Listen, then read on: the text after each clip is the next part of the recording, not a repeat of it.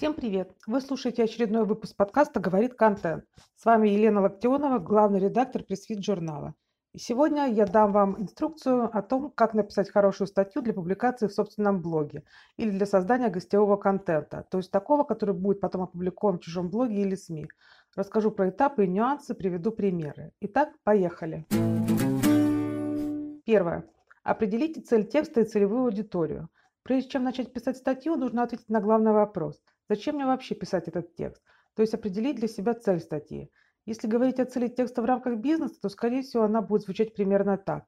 Подтвердить вашу экспертность как специалиста в какой-либо области. Прогреть аудиторию и увеличить количество переходов на сайт, заявок. Развлечь читателя и тем самым повлиять на лояльность компании или повысить узнаваемость бренда. Сразу привести читателя к покупке. От цели текста будет зависеть целевое действие пользователя. Что он должен сделать после того, как прочтет эту статью? Например, перейти на сайт, или просто запомнить ваше имя, или узнать о новой услуге, которую предлагает вам ваша компания, или что-то еще, что вам больше всего сейчас нужно. Дальше нужно подумать, кто ваш читатель или целевая аудитория текста. Другими словами, представить портрет читателя и держать его в голове в течение работы над материалом. Допустим, это молодые предприниматели, которые хотят разобраться в бухгалтерии для ИП. Или это обеспеченные люди, которые ищут новые инструменты для инвестирования. Либо маркетолог, который планирует прокачать свои навыки и выбирает онлайн-курс по контекстной рекламе. От целевой аудитории будет зависеть стилистика статьи и термины, которые вы можете использовать, но об этом поговорим позже.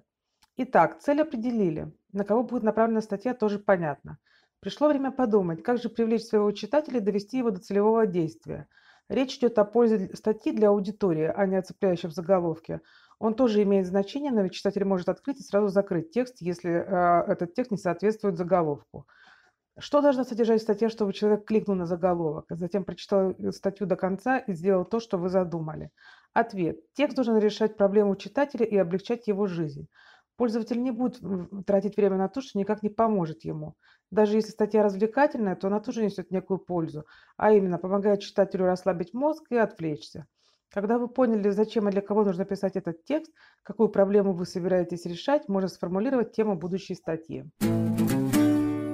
Второе. Выберите тему. Как придумать тему для статьи? Держите несколько проверенных способов.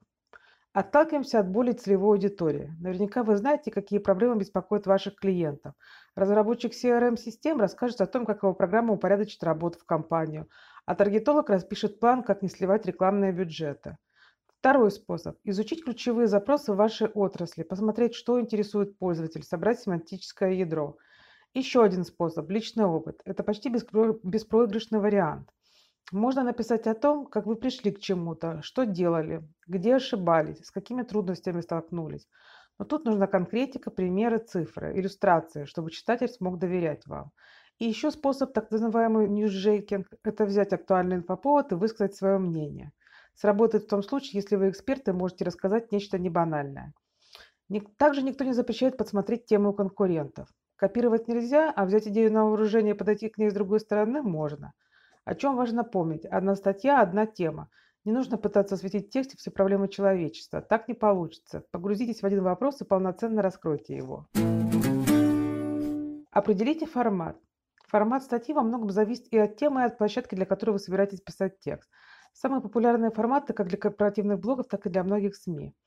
Первое. Кейсы со структурой проблемы, решения. Как вы сами столкнулись с трудностями, как преодолели их, либо как вы помогли другим. Второе. Алгоритм, инструкция, как сделать что-то с конкретными шагами, подробностями, нюансами, советами экспертов. Третье. Экспертный обзор. Рассматриваете продукт, нововведение или услугу со всех сторон. Честно высказывайте свое мнение. Четвертое. Советы. Менее объемный формат, чем инструкция. Такие рекомендации от экспертов в виде списка.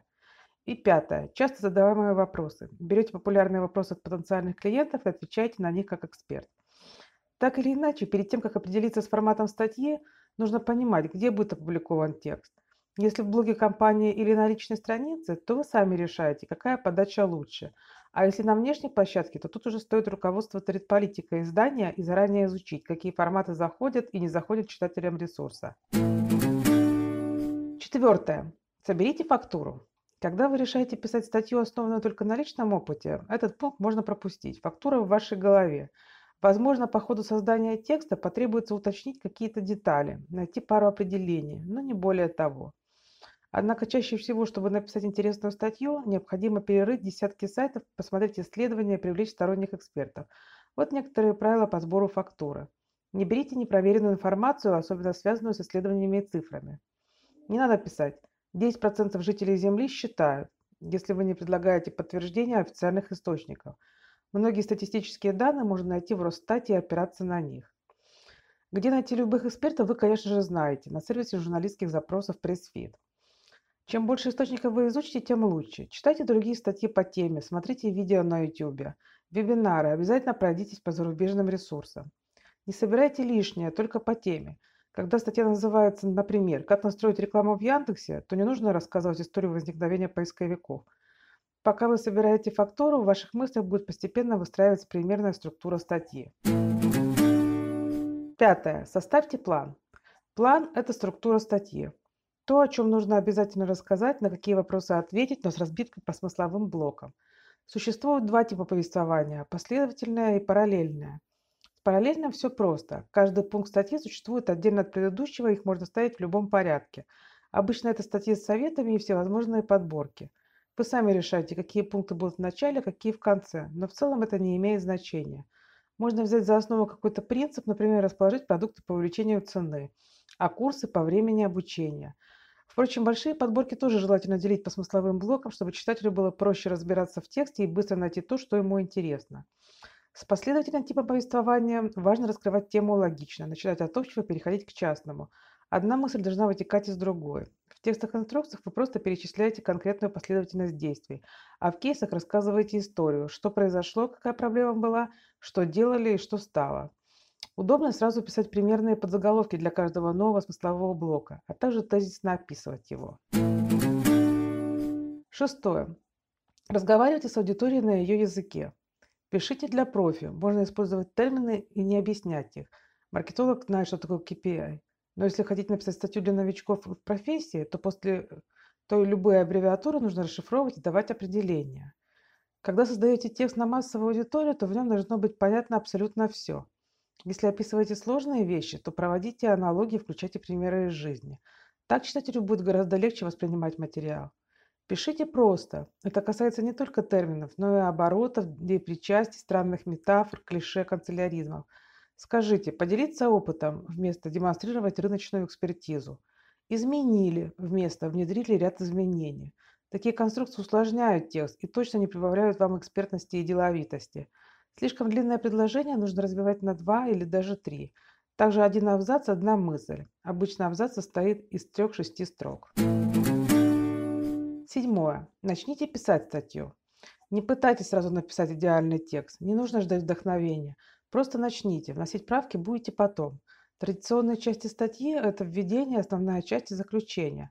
Однако в тексте может не быть заключения, например, в подборках, и это не страшно. Вместо введения бывает лишь один вступительный абзац, лид, о нем я расскажу позже. В общем, смотрим по ситуации. Если статья подразумевает все три части, то, три части, то тогда Введение. Кратко подводит читателя к проблеме и объясняет, как эта статья может помочь преодолеть похожие трудности. Иногда вначале содержится информация об эксперте. Он рассказывает о себе, своей истории, дает понять, почему он компетентен в теме. Основная часть. Она последовательно раскрывает то, что вы указали в плане статьи. Тезисы обрастают фактами, примерами, уточнениями, описаниями, лайфхаками и так далее. И заключение. Итоги, выводы из вышесказанного – можно перечислить самое важное, сделать чек-лист. В коммерческих текстах там может быть призыв к действию. Подпишитесь, переходите, выбирайте, поделитесь, как пример. Когда вы написали текст, его необходимо привести к такому виду, чтобы пользователю было удобно читать. Восьмое. Выделите акценты для читателя. Чтобы читатель моментально определил ценность статьи, в тексте должны быть зацепки, акценты, выделенные элементы – они позволяют читать текст бегло по диагонали, и тогда уже принять решение, да, это полезно или нет, это неинтересно. Перечислю основные акценты, которые могут быть в статье. Подзаголовки. Говорят читателю, чему посвящен каждый блок. Не нужно делать их абстрактными и креативными. Не покоряем ведомости, а с чего начать продвижение СМИ.